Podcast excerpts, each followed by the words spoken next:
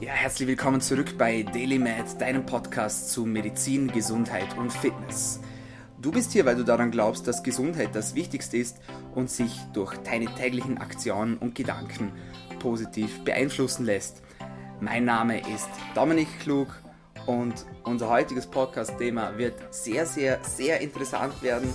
Und ich freue mich, dass ich jemanden gefunden habe, der mit mir sachlich und offen über dieses teilweise doch noch umstrittene Thema diskutieren möchte, aber tatsächlich und grundsätzlich sehr, sehr wichtig ist, um zu unserer Gesundheit beizutragen. Und umso mehr freue ich mich, dass ich heute bei ihm sein kann. Herzlich willkommen, Kinderarzt Dr. Wolfgang Hilbe. Herzlich willkommen, danke fürs Kommen. Ich bedanke mich. Ähm, Wolfgang, ich glaube, wir bleiben bei du, so wie ja, wir es schon im, im Vorgespräch ja. gehandhabt haben. Erzähl uns ganz kurz etwas zu deinem Werdegang, wo hast du studiert, warum hast du Medizin studiert und wie bist du dann schlussendlich in deiner Praxis hier in Dornbirn gelandet? Medizin habe ich studiert, weil äh, mich der Mensch einfach interessiert hat, weil ich geglaubt habe, dass es gut ist, Menschen helfen zu können. War acht Jahre lang in einem Internat und ähm, war eigentlich vorgegeben, vielleicht Theologie zu studieren. Und Theologie und Medizin sind an sich meiner Meinung nach sehr eng verwandt miteinander.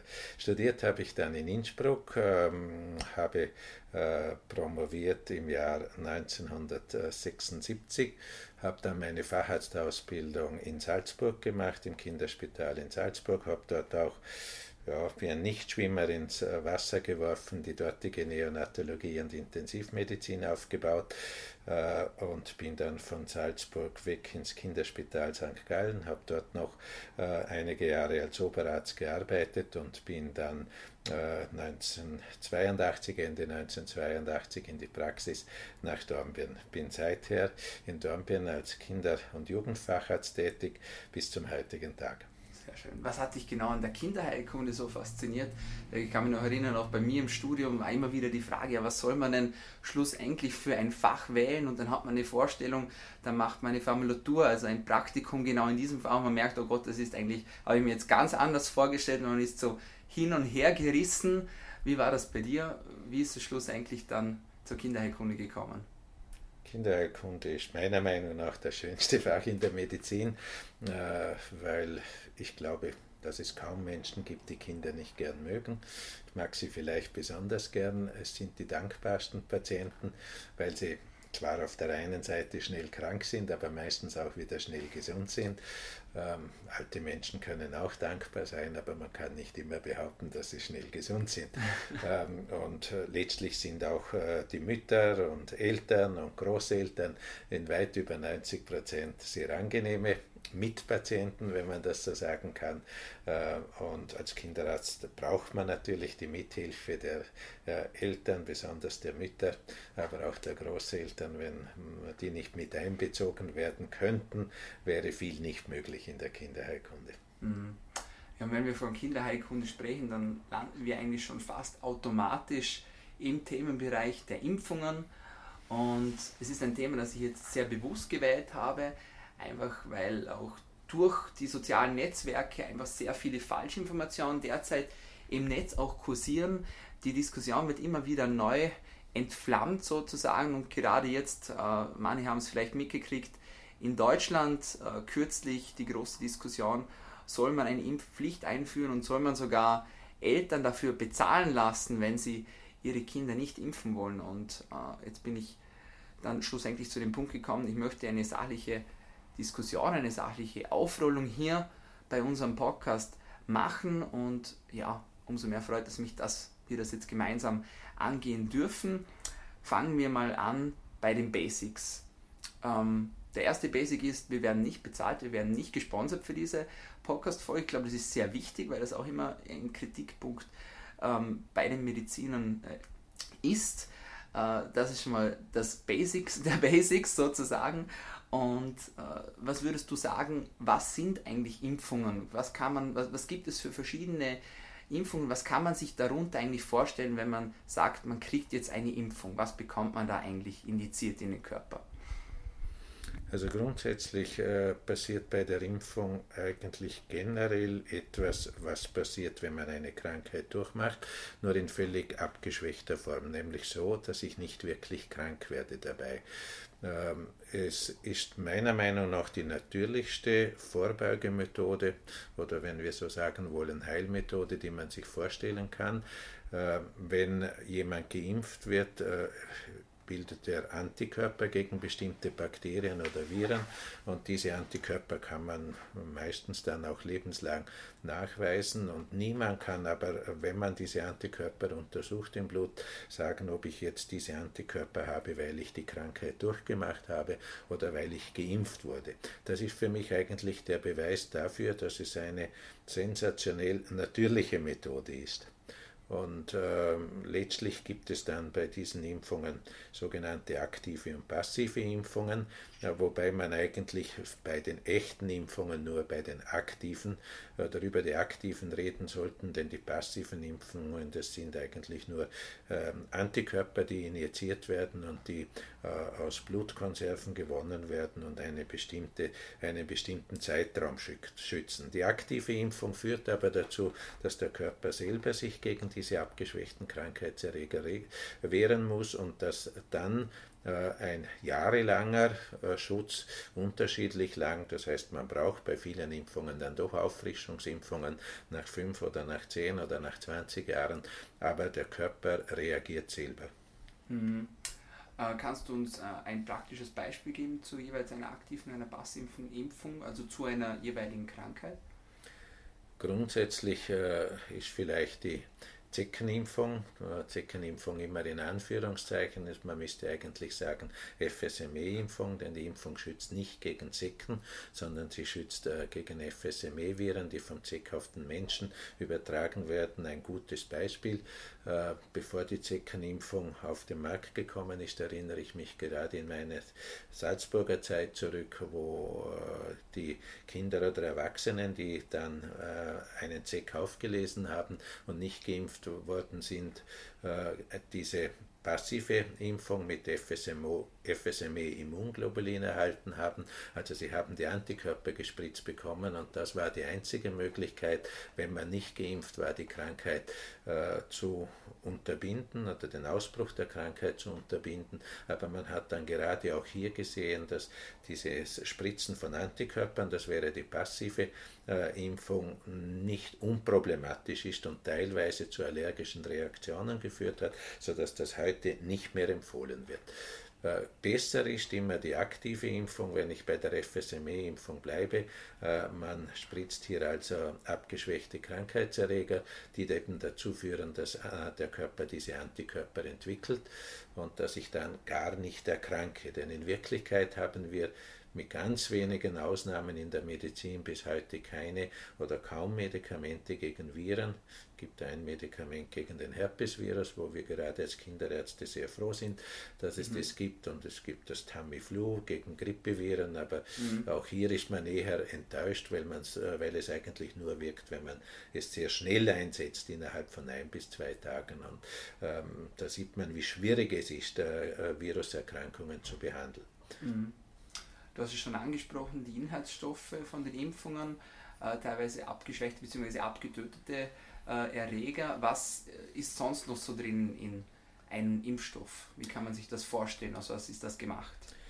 Teilweise ist es natürlich äh, erstens einmal nicht einfach, Impfstoffe zu entwickeln. Äh, wenn man Krankheitserreger abschwächt, dann kann das dazu führen, dass der Körper eben nicht entsprechend reagiert und diese Antikörper nicht entsprechend äh, bildet. Das heißt, man braucht sogenannte Adjuvantien, die dazu führen, dass die Immunreaktion des Körpers angeregt wird und dann doch diese Antikörper entwickelt. Eines der Adjuvantien ist zum Beispiel äh, Aluminium, äh, das in geringer Form äh, einem Teil der Impfstoffe beigesetzt ist und dann dazu führt, dass das Immunsystem entsprechend kräftig reagiert. Nicht so kräftig, dass es Nebenwirkungen gibt, aber immerhin so kräftig, dass die Antikörper entwickelt werden. Mhm. Früher waren, waren in vielen Impfstoffen auch als Adjuvantien zum Beispiel Formalin drin, das hat man völlig herausgenommen, außer bei alten Impfstoffen, das ist auch wieder immer einmal eine Diskussion, äh, wo, man, wo wir sagen müssen, äh, wenn jemand ähm, auf die äh, Idee kommt, dass man vielleicht nicht Kombinationsimpfstoffe verwenden soll gegen mehrere Krankheiten, sondern Einzelimpfstoffe, dann müsste man teilweise alte Impfstoffe nehmen, wo diese Dinge noch drin sind, die wir heute eher ablehnen und die aber teilweise auch einfach nicht mehr erhältlich sind, weil sie von den Firmen dann nicht mehr produziert werden. Hm. Das macht total Sinn, ja. Ähm, gegen welche Krankheiten kann man prinzipiell impfen? Was, äh, wenn sich jemand jetzt informieren möchte und sagt, ja gut, äh, was, was habe ich denn überhaupt für Optionen? Mhm. Was würdest du immer ihr dann sagen? Also grundsätzlich äh, sollte man impfen gegen äh, mögliche Krankheiten, die schwer verlaufen.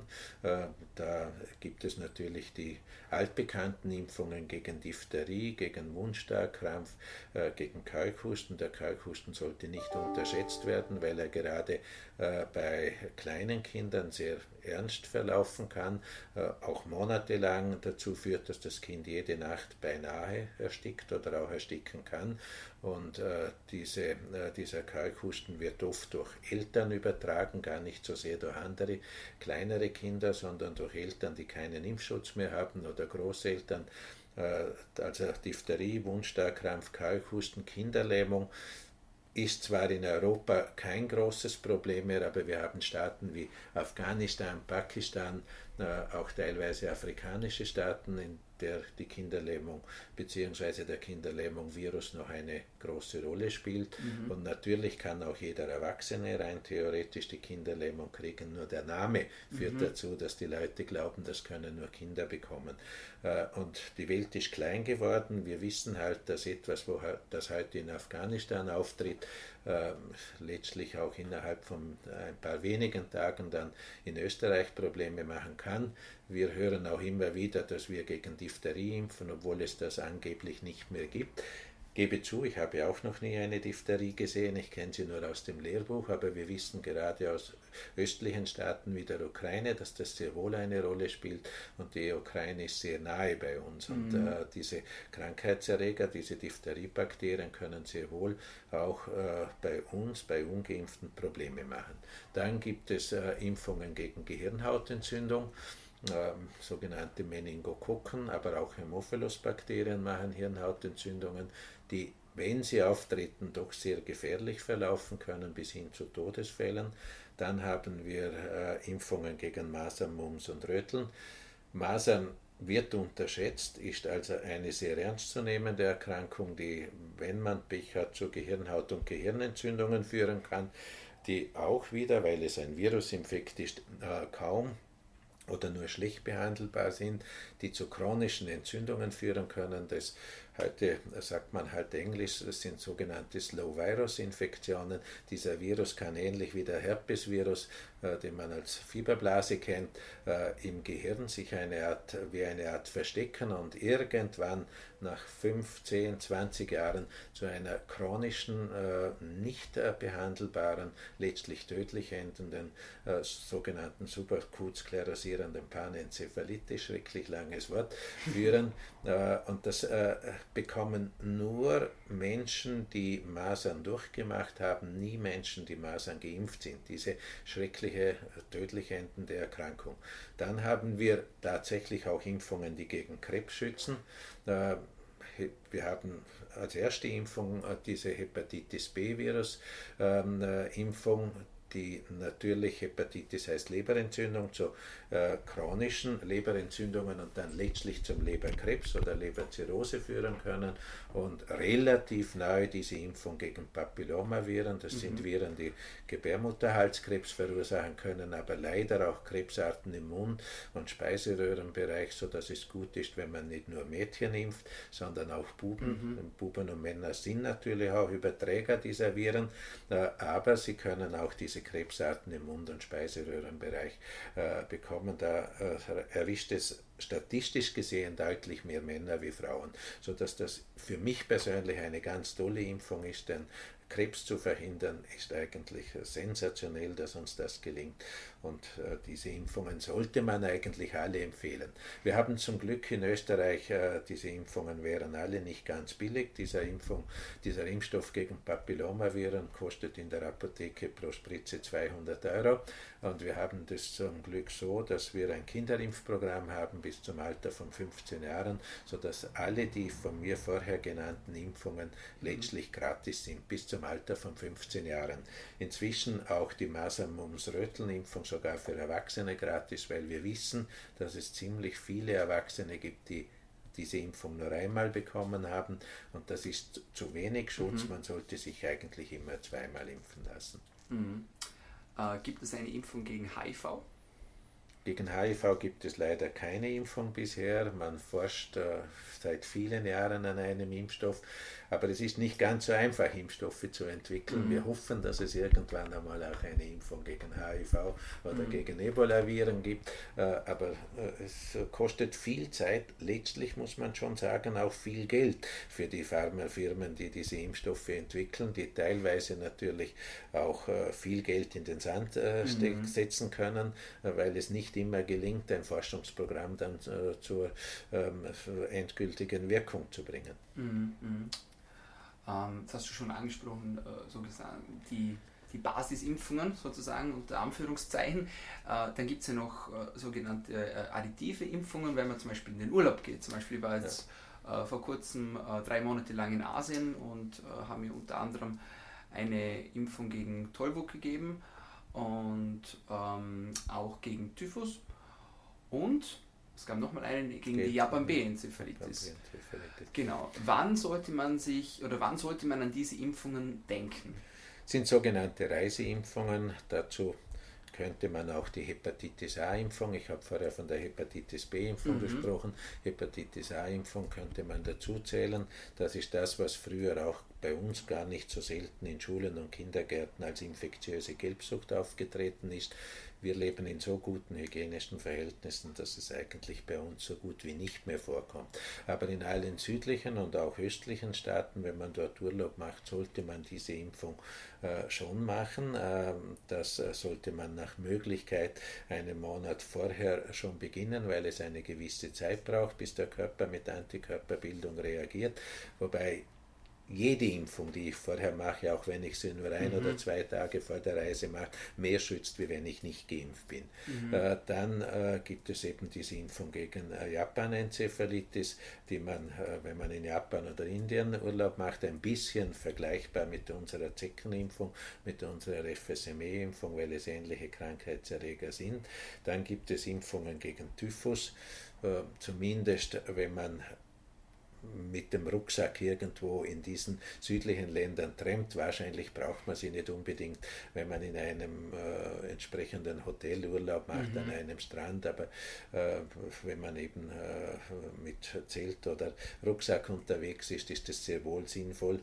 Ähm, und äh, ja, eigentlich würde ich nicht ungern auch die FSME-Impfung ein bisschen in diese, äh, mhm. diese Kategorie einordnen, weil wir einfach, äh, obwohl es das inzwischen im Vorarlberg auch gibt, aber andere Bundesländer haben wie Kärnten, Steiermark, Niederösterreich, Oberösterreich, Wien, Burgenland, wo diese äh, Krankheitserreger, die die FSME verursachen, äh, wirklich sehr häufig auftreten, auch in den angrenzenden Ländern mhm. wie Tschechei oder Ungarn.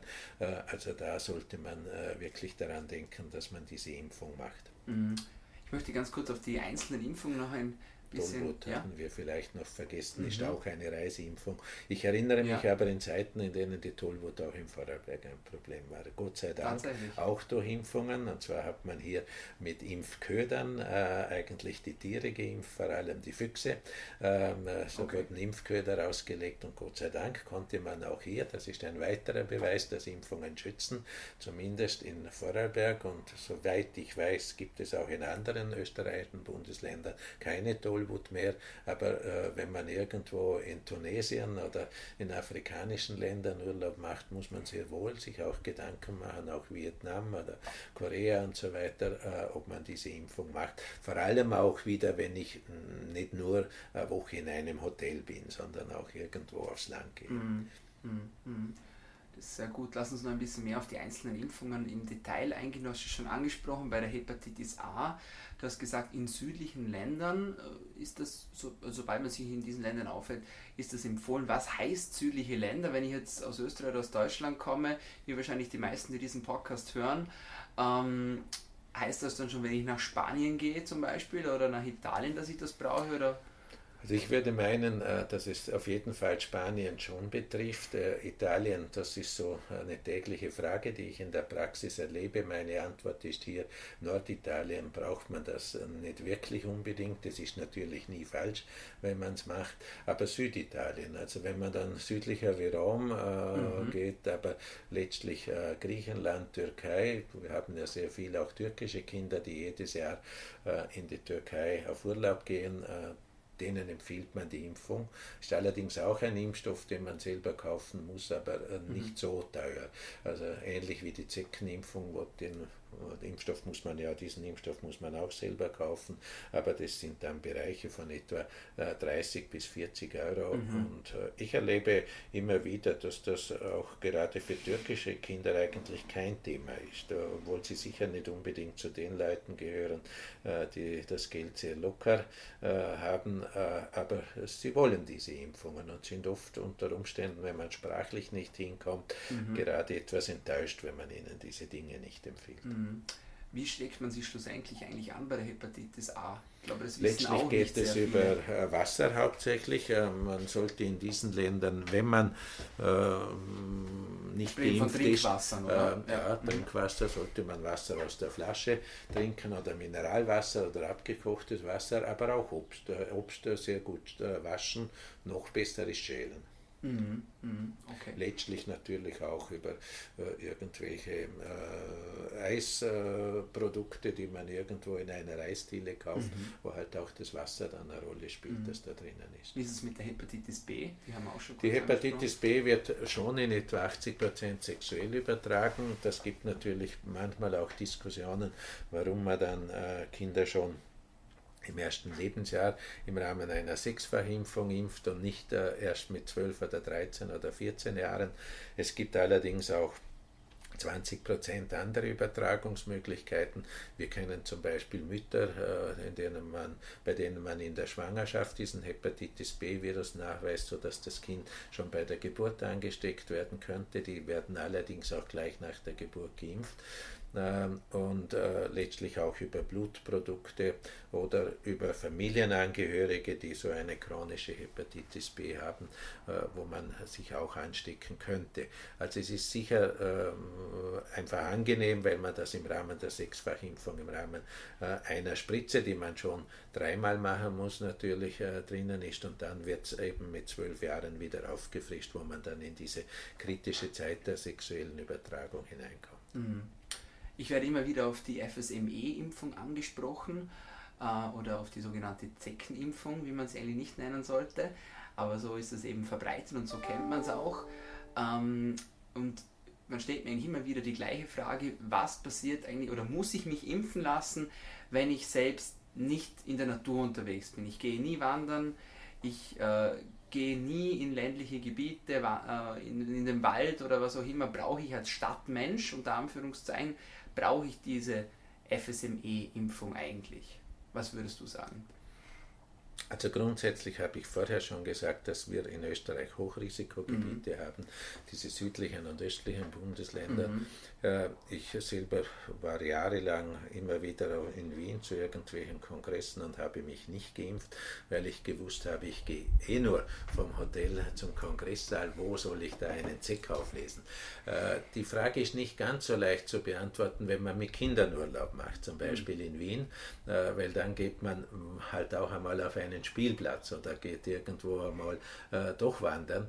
Äh, und äh, fälschlicherweise meint man immer nur, dass es das Gebüsch und der Wald ist. Wir wissen aber, dass es gerade das höhere Gras ist, mhm. wo die Zecken oft lauern. Und äh, da sind wir dann natürlich auf einem Spielplatz schon nicht mehr ganz so sicher. Ähm, grundsätzlich ist es so, dass wir wahrscheinlich durch Klimaänderungen bedingt inzwischen in Vorarlberg doch äh, über mehrere Jahre verteilt ziemlich einige, ich weiß jetzt die genaue Zahl nicht auswendig, ähm, FSME-Erkrankungen haben, allerdings hauptsächlich bei Erwachsenen.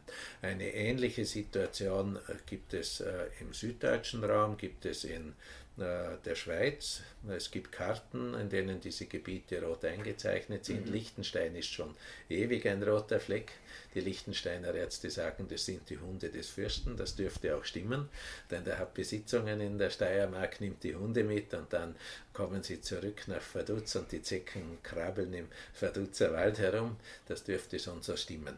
Äh, die äh, Schweizer Kollegen empfehlen die Zeckenimpfung erst ab dem Alter von sechs Jahren. Bei uns äh, könnte man sie jederzeit ab dem Alter von circa einem Jahr, manchmal auch etwas früher, wenn man jetzt wirklich einen Kärnten Urlaub macht, ähm, empfehlen. Schweizer Kollegen argumentieren damit, dass Kinder rein statistisch, das dürfte auch stimmen, mit dem Virus besser fertig werden. Das Immunsystem reagiert besser und schneller wie Erwachsene. Dann haben wir hier natürlich in Vorarlberg Leute, die sagen, ich wohne in der Nähe vom Wald, ich gehe viel wandern, mhm. ich habe noch hunderter Katze zu Hause, die bringen auch Zecken mit. Ich rate niemanden von der Impfung ab. Ich sage dann immer, ja, du musst das letztlich selber entscheiden. Bin allerdings der Meinung, dass die Schweizer Empfehlung ab sechs Jahre dann doch zu impfen gar nicht dumm ist, weil Sechsjährige und Zehnjährige und 15-Jährige, die sind dann schwer kontrollierbar und äh, die rennen auch einmal ohne Kontrolle der Eltern mhm. irgendwo herum und ich glaube, dann ist es schon sehr sinnvoll, auch bei uns. Mhm.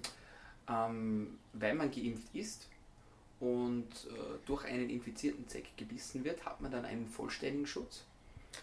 Also grundsätzlich, wenn die Impfungen in einem halbwegs, es muss nicht immer ganz genau sein, aber in einem halbwegs sinnvollen Abstand gemacht wurden. Viele Impfungen bestehen aus drei Teilimpfungen. Äh, die dritte Teilimpfung ist eigentlich immer äh, notwendig für einen länger dauernden Schutz, damit das Immunsystem noch einmal angeregt wird. Wenn ich diese Grundimmunisierung in einem halbwegs vernünftigen Abstand, die ersten zwei im ersten Jahr und die dritte ein Jahr später habe, dann äh, hat mein Immunsystem so viel Antikörper gebildet, dass es sehr unwahrscheinlich wird, dass ich noch an dieser FSME-Erkrankung erkranke. Äh, ich drücke mich bewusst etwas vorsichtig aus, weil wir wissen, es gibt, wenn auch selten, tatsächlich auch Impfversager. Das kennen wir, die sind äh, selten. Äh, ein bisschen Sorge, das gebe ich schon immer zu, habe ich den Zeckenimpfstoff müssen die Leute selber kaufen in der Apotheke und alle Impfstoffe sollten kühl gelagert werden in einem Kühlschrank. Ich habe leider überhaupt nicht in der Praxis die Möglichkeit zu überprüfen, ob diese sogenannte Kühlkette eingehalten wurde. Mhm. Und wenn wir einen Sommertag hernehmen und der Impfstoff liegt zwei Stunden im heißen Auto, dann ist er wahrscheinlich kaputt. Es passiert nichts, wenn ich impfe, aber der Impfschutz wird womöglich nicht mehr da sein. Und okay. rein technisch scheint das nicht einfach zu sein, zu, äh, irgendwie zu überprüfen. Ich habe das schon öfters die Firmen gefragt, ob diese Kühlkette eingehalten wurde. Mhm. Wir haben bis heute, vielleicht ist es auch nur zu teuer, ich weiß es nicht, keine Möglichkeit, das zu überprüfen. Mhm. Interessant. Wir haben schon über HPV ähm, kurz gesprochen. Hier vielleicht die Frage, wann sollte man sich als Frau impfen? Also grundsätzlich ist die HPV-Impfung Human Papillomavirus, sind eben die Viren, die Gebärmutterhalskrebs und andere Krebsarten verursachen, ähm, äh, so dass äh, es gescheit wäre, diese Impfung vor dem ersten Sexualverkehr zu machen. Der mhm. Virus wird sexuell übertragen. Äh, der Impfstoff hat primär eine Zulassung gehabt zwischen 9 und 22 Jahren. Diese Zulassung wurde jetzt erweitert bis auf das Alter von, soviel ich weiß, 40 Jahren. Man muss sich allerdings im Klaren sein, wenn ich, ohne dass ich das bemerkt habe, schon Kontakt gehabt habe mit dem Virus, zumindest es gibt verschiedene Stämme mit einem oder mehreren dieser Virusstämme, dann kann die Impfung nicht mehr so gut schützen, wie wenn ich noch keinen Kontakt gehabt habe. Darum eben diese frühe Impfung. Äh, ich persönlich empfehle das eigentlich allen Zehnjährigen. Wenn man es dann einmal mit elf oder zwölf macht, ist das auch noch in Ordnung. Wir haben hier ja die Situation, äh, ich habe vorher davon geredet, dass die Impfstoffe gratis sind, dass wir tatsächlich diesen Gratis-Impfstoff anbieten können zwischen 9 und 12 Jahren. Zwischen 12 und 15 müsste man eigentlich nach Vorschrift ein Rezept schreiben mhm. und man würde den Impfstoff verbilligt um 80 Euro bekommen in der Apotheke. Ab 15 das ist ein Wermutstropfen, müsste man den Impfstoff wieder zum äh, normalen Preis in der Apotheke kaufen, um 200 Euro pro Spritze. Zusätzlich hat man nachgewiesen, dass, äh, weil das kindliche Immunsystem besser reagiert, bis zum Alter von 15 Jahren zwei Impfungen reichen, ab 15 müsste man dreimal impfen. Mhm. Ich habe noch ja. nicht erwähnt, dass diese dass diese äh, HPV-Impfung auch gegen Feigwarzen schützt. Es klingt immer ein bisschen eher vielleicht läppisch, nur ich würde jedem empfehlen, einmal im Internet sich ein paar Bilder mit Feigwarzen anzuschauen. Das ist bei Gott nicht lustig. Und wenn man sich diese heikle anogenitale äh, Region vorstellt, dann kann man sich vorstellen, dass ein Mädchen oder ein, eine junge Frau oder ein junger Mann sehr wohl ganz große Hemmungen entwickelt, wenn er diese Feigwarzen hat und man bringt sie nur sehr schwer los. Und äh, auch wenn das äh, eine Vorstufe zum Krebs sein kann, man kriegt nicht hundertprozentig dann Krebs, aber schon die Warzen allein sind bei Gott nicht auf die leichte Schulter zu nehmen. Das ist eine interessante Zusatzinformation. Ja. Kommen wir zur Königsklasse, zu den Masern. Ähm, warum ist genau die Masernimpfung immer wieder im Fokus von den Medien? Warum entflammen genau hier wieder oder immer wieder diese Diskussionen, was ist das Besondere an der Masernerkrankung? Vielleicht kannst du uns kurz erzählen, wie man so eine Erkrankung eigentlich bemerkt und was eigentlich die Risiken von der Erkrankung sind. Ich höre natürlich von Impfskeptikern und Impfgegnern immer wieder das Argument, äh, vor allem von mittelalterlichen oder etwas älteren Leuten oder Eltern, die sagen, ja, ich habe ja als Kind die Masern durchgemacht und ich habe es auch gut überstanden und ich lebe heute noch gut. Ähm, ist schon richtig, weil die, die das nicht überstanden haben, die können nicht mehr reden, das ist klar. Ähm, äh, und äh, dann gibt es anthroposophische Meinungen, die sagen, ja, die Natur hat das schon richtig gemacht, äh, der äh, Starke soll überleben und der Schwache soll ruhig sterben. Es gibt eher zu viele Leute auf der Welt. Ähm, die Überbevölkerung ist ein Problem, der auch durch die, das auch durch die Medizin verursacht wurde. Äh, ich finde diese Argumente natürlich schon sehr problematisch. Und äh, letztlich wissen wir sehr genau, dass äh, durchgemachte Masern dazu führen können, dass äh, das Immunsystem äh, wie eine Art deprimiert wird. Das heißt, dass Kinder, die Masern durchgemacht haben, zumindest ein bis zwei, manchmal drei oder vier Jahre viel anfälliger sind für Erkrankungen. Äh, dann gibt es äh, interessante Dinge. Es hat vor Jahren einen amerikanischen, US-amerikanischen Arzt gegeben, Name habe ich leider vergessen, äh, der nachgewiesen hat, dass, oder angeblich nachgewiesen hat, dass nach der Masernimpfung vermehrt autistische Erkrankungen auftreten. Die Schulmedizin nimmt solche Argumente sehr ernst. Man hat dann versucht, das äh, zu kontrollieren. Das braucht natürlich Zeit, weil ich zwei große oder größere Gruppen nehmen muss, einmal geimpft, einmal ungeimpft und über mehrere Jahre schauen sollte, äh, in welcher Gruppe tritt der Autismus gehäuft auf. Und man hat dann sogar nachgewiesen, dass in der Gruppe der Geimpften Autismuserkrankungen seltener sind, wie in der Gruppe äh, derer, die die Krankheiten durchgemacht haben. Jetzt darf man natürlich nicht sagen, sagen, die Impfung schützt gegen Automatismus. Das würden vielleicht Impfskeptiker äh, oder äh, Impfgegner in diesem Fall sagen, sondern man kann nur sagen, es stimmt nicht.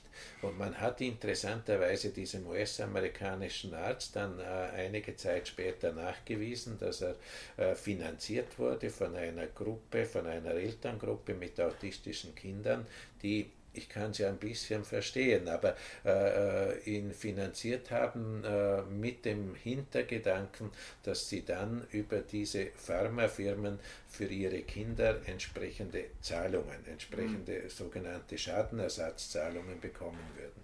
Äh, als man ihm das nachgewiesen hat, hat ähm, äh, man diese Arbeiten aus den wissenschaftlichen Zeitungen zurückgezogen, leider äh, in den Medien zu wenig transportiert, äh, dass das äh, ein Fake News war äh, und dass man äh, solche Dinge tatsächlich nicht weiter verbreiten sollte. Aber es mhm. geistert weiter herum. So wie es Leute gibt, die sagen, die FSME-Impfung würde zur Multiple Sklerose führen, zu gehäuft öfter. Äh, auch das hat man untersucht und hat nachgewiesen, das stimmt nicht. Aber es gibt einfach diese Fake News in den Medien, äh, äh, in denen diese Dinge immer wieder herumgeistern, ohne dass die Leute, die das lesen, überprüfen können, ob das auch wirklich stimmt. Mhm. Also ich darf nochmal unterstreichen, das sind wissenschaftliche Studien, ja. das sind keine Meinungen, sondern das sind das ist Science, ja, ja. sozusagen. Ja, ja, Das kann man nochmal so sagen. Wie erkennt man jetzt eine Masernerkrankung, wenn sie ausbricht? Äh, Masernerkrankungen, äh, erstens einmal die Inkubationszeit äh, geht äh, zwischen 7 und maximal 14 Tage. Das ist die Zeit von der genau. Ansteckung bis zum Ausbruch. Mhm. Äh, in dieser Zeit merkt man eigentlich so gut wie nichts. Dann kommt häufig, nicht immer leider, aber häufig ein ziemlich starker Husten zunächst einmal, auch hohes Fieber. Nur Husten und hohes Fieber kann auch andere Ursachen haben und nicht so selten sieht man dann, wenn man die Kinder untersucht, im Bereich der Mundschleimhaut sogenannte Koplikschen Flecken. Das sind so wie eine Art kleine Abszesse an der Mundschleimhaut. Das ist dann eigentlich schon der Beweis, dass, die Masern, äh, dass der Masernvirus die Ursache ist. Und letztlich äh, als letzte Erscheinung der Masern kommt dann der Masernausschlag mit größeren roten Flecken, die hinter den Ohren beginnen und sich dann auf den ganzen Körper ausdehnen. Äh, am Schluss, äh, wenn äh, der Ausschlag sich auf den ganzen Körper ausgedehnt hat, ich habe noch ziemlich einige Kinder gesehen mit Masern in meiner Salzburger Zeit, dann hat es geheißen, die Kinder sind durchgemasert und dann durften sie äh, wieder äh, nach Hause gehen, zumindest die, die im Spital gelandet sind. Äh, das Problem der Masern ist, dass sie hochinfektiös sind. Das heißt, wenn ich als ungeimpfter, der die Masern noch nicht als Kind durchgemacht habe, mit jemandem in einem Raum bin, der Masern hat, dann muss ich mit 95%iger Wahrscheinlichkeit damit rechnen, dass ich Masern wow. bekomme. Theoretisch könnte man sogar über ein offenes Fenster, zum Beispiel bei einem ebenerdigen Raum, äh, jemanden durch ein offenes Fenster, der daran vorbeigeht, anstecken. Ja, es ist hochinfektiös.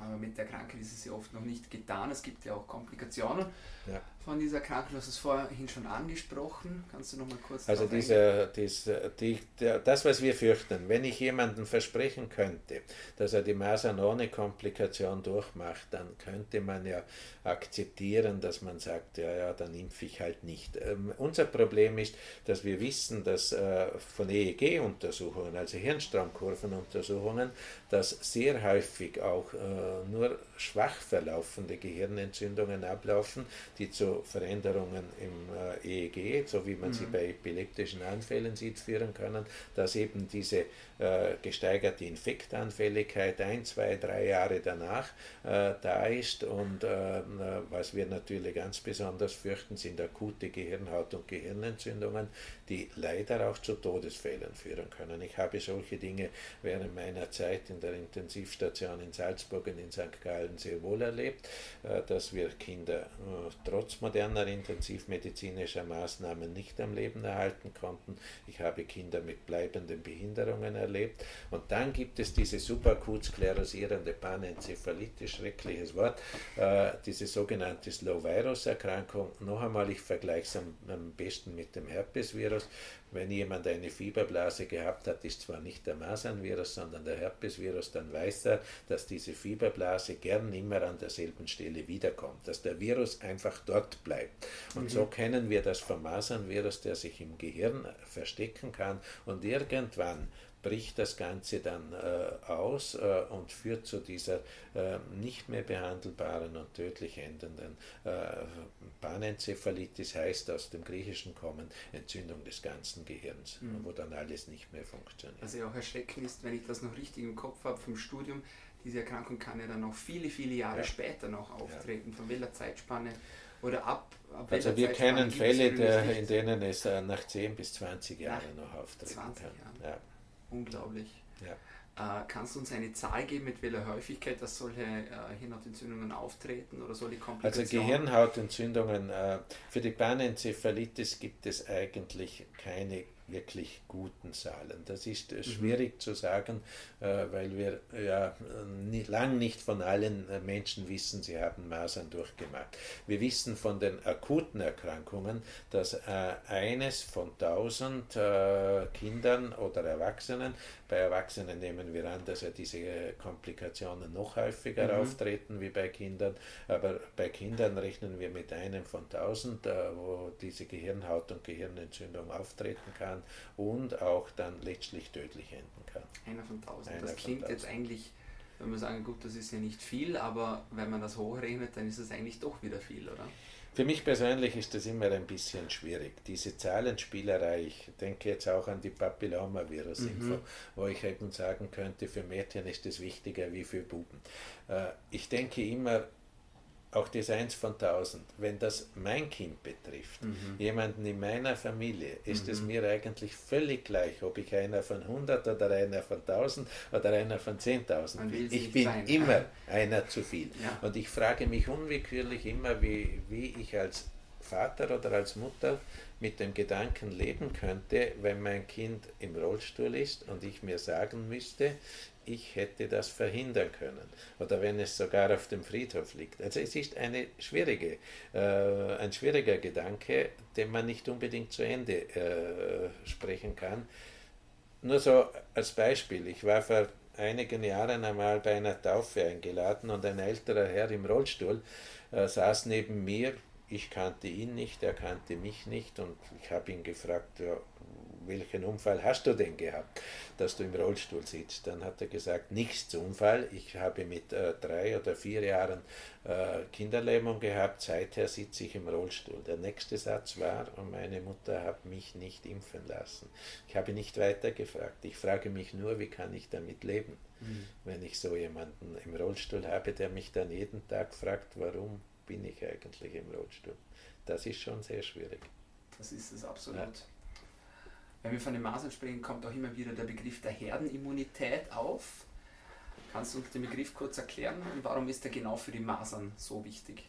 Vielleicht ist es nicht so ein glücklicher Begriff, weil wir Menschen nicht gerne eine Herde sind.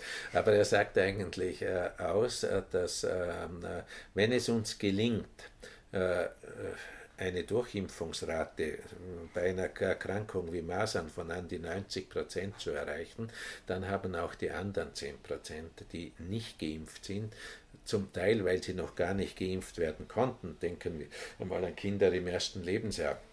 Man macht diese Impfung ab einem Jahr, theoretisch auch ab neun Monaten, aber vorher kann man sie nicht machen. Und äh, dann haben auch diese Kinder den äh, Schutz, dass sie nicht erkranken. Dann gibt es Kinder mit Krebserkrankungen, mit Leukämie und ähnlichen Krebserkrankungen, für die äh, diese Impfung zumindest während der Erkrankung nicht möglich ist, sondern erst, wenn sie sich wieder erholt haben. Und die sind natürlich, weil sie behandelt werden mit Zytostatika und ähnlichen Medikamenten, die sind viel anfälliger für Infekte und äh, die haben das Recht, dass man sie auch schützt und die brauchen den Herdenschutz.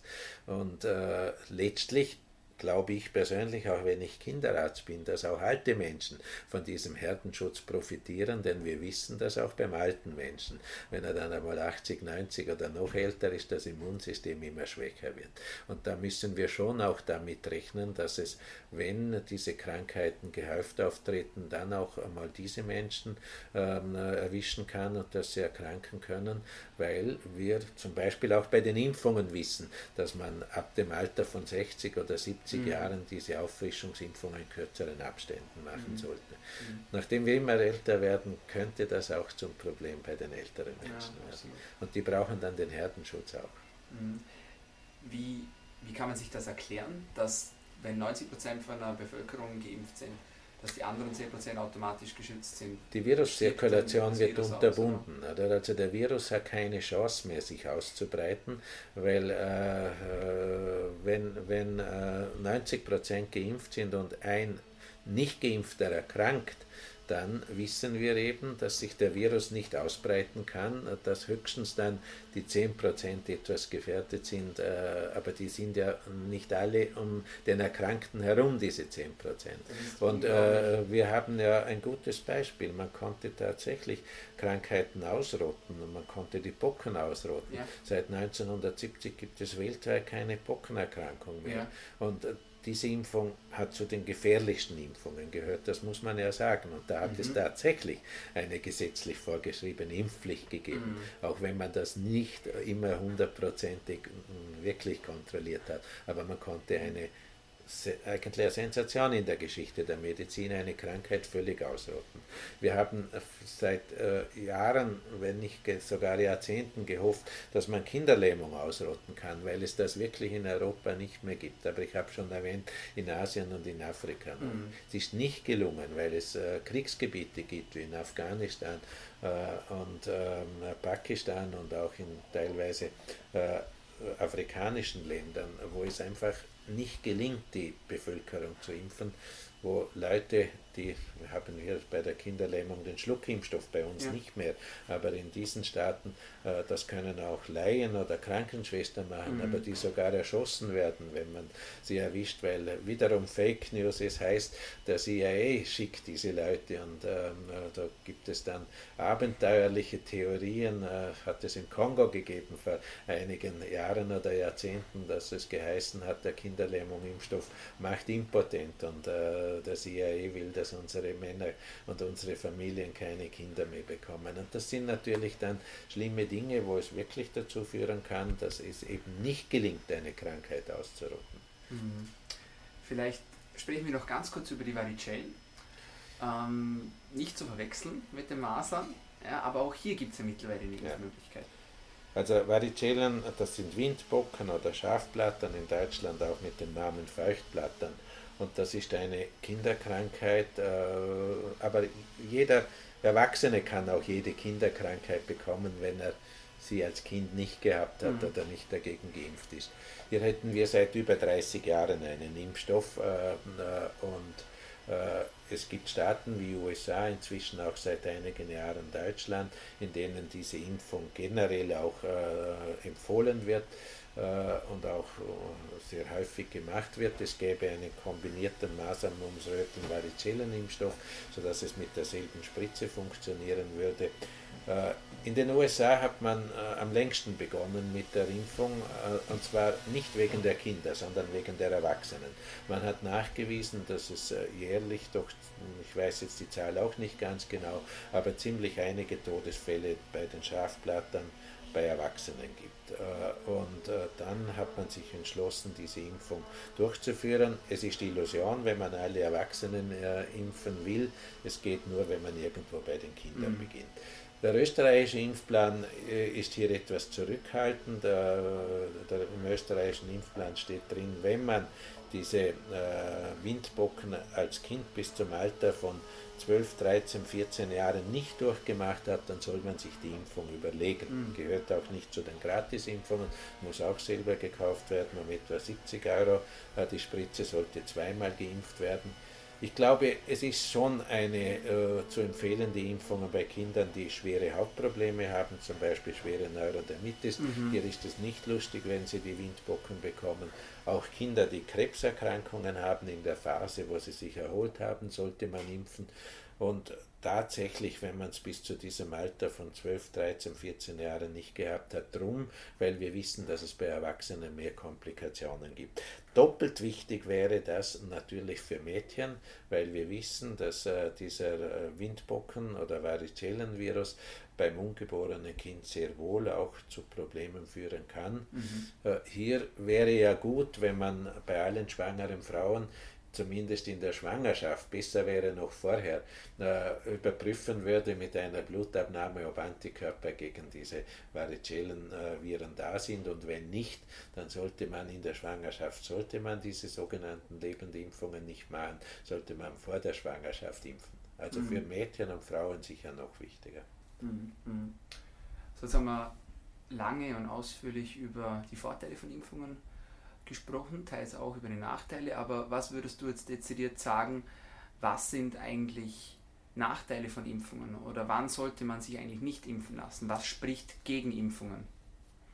Also ich glaube, grundsätzlich sollte man zumindest bei Kindern und äh, auch Schulkindern, Kleinkindern, Säuglingen sowieso und auch Schulkindern nach meiner Meinung nicht impfen, ohne sie vorher untersucht zu haben.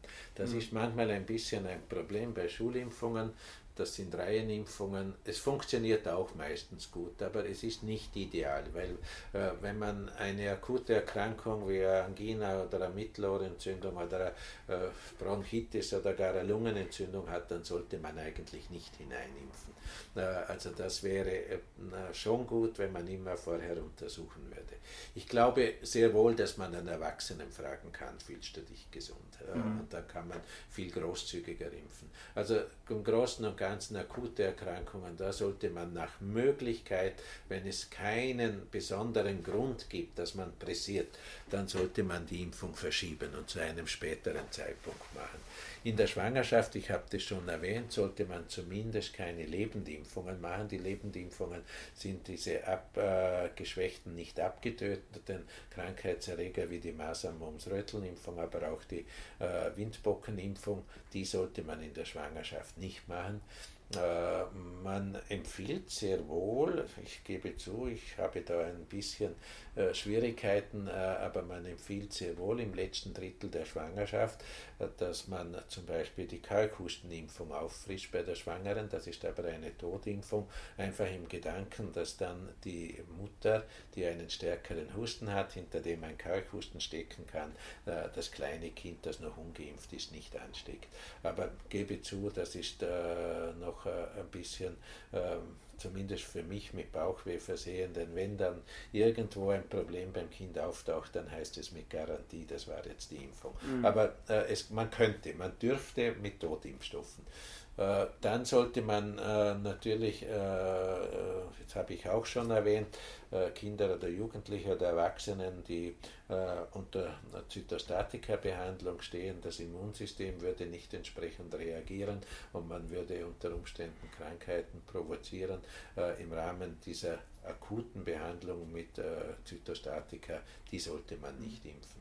Wie würdest du Zytostatika erklären für jemanden, der dieses Wort nicht kennt? Zytostatika sind behandelt, das sind Medikamente, die man gibt bei Krebserkrankungen. Okay. Ja. Mhm. Mhm. Gut.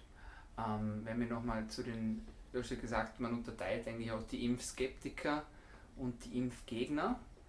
Äh, wie soll man diskutieren, deiner Meinung nach? Also Impfgegner gibt es nicht sehr viele. Ich würde aus meiner Erfahrung meinen, es sind fünf ich glaube nicht wirklich mehr, 5%. Ähm, äh, da merkt man oft sehr schnell, dass man mit Argumenten, mit logischen Argumenten eigentlich nicht hinkommt. Was für mich manchmal schwierig ist, äh, wenn ich äh, bemerke, dass Eltern geteilter Meinung sind, dass die Mutter sehr wohl zum Beispiel für Impfungen wäre, aber der Vater im Hintergrund, der dann oft gar nicht mitkommt, äh, mhm. äh, der Impfgegner ist. Ich habe gerade vor zwei, drei Wochen zwei Kinder geimpft. Äh, da hat die Mutter erzählt, ich darf das zu Hause meinem Mann gar nicht erzählen und der Schwiegermutter auch nicht, äh, weil die einfach völlige Impfgegner sind. Äh, solche Frauen tun mir im Innersten sehr leid, weil sie einfach dazwischen stehen. Ähm, äh, und die äh, Impfgegner kommen dann tatsächlich mit Fake News, wo diese Dinge wie Autismus und ähnliche Dinge eine Rolle spielen. Und äh, da merkt man aber, mm, man kommt nicht hin, weil es äh, auch Leute gibt, die sagen, es gibt ja gar keine Viren, es gibt keine Bakterien, das ist alles ähm, äh, nur so, dass wir uns vernünftig ernähren und vernünftig leben müssen und dann kriegen wir die Krankheiten nicht. Da kommt man ganz, ganz schwer hin. Bei den. Impfskeptikern, da geht es um Aufklärung. Da braucht man Zeit, um äh, Vor- und Nachteile durchzudiskutieren. Leider gebe ich zu, dass man auch als Kinderarzt, aber auch sicher als Allgemeinmediziner äh, oft zu wenig Zeit hat in der Praxis, äh, um eine halbe Stunde äh, mit den Leuten zu reden. Das funktioniert ganz schlecht in einer Praxis, in der halt 80 oder noch mehr Leute äh, im Tag behandelt werden müssen. Da wird es schwierig. Mhm. Und da gebe ich zu, da haben wir manchmal Defizite, weil wir dann einfach die Zeit nicht aufbringen. Mhm. Bevor ich meine letzte Frage an dich stelle. Äh, wo kann man dich online finden? Hast du eine Homepage? Kann man dich bei Fragen irgendwo kontaktieren?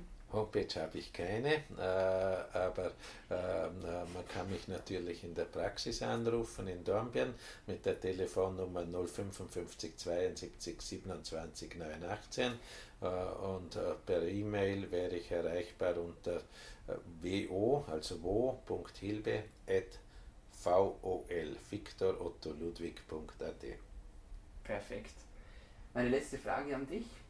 Welche tägliche Medizin würdest du empfehlen, damit wir alle gesünder, besser und länger leben können? Du darfst dir gerne ein bisschen Zeit lassen. Die tägliche Medizin. Ja. ja.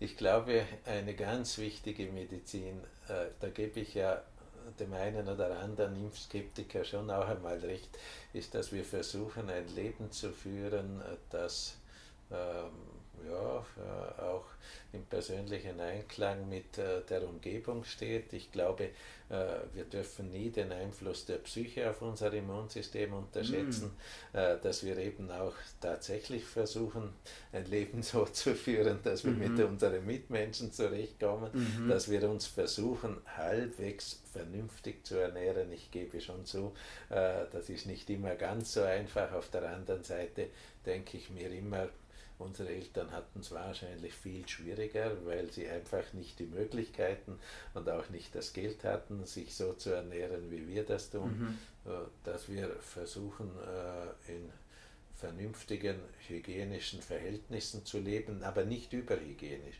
Ich kenne Eltern, die zu Hause mit Desinfektionsmitteln putzen.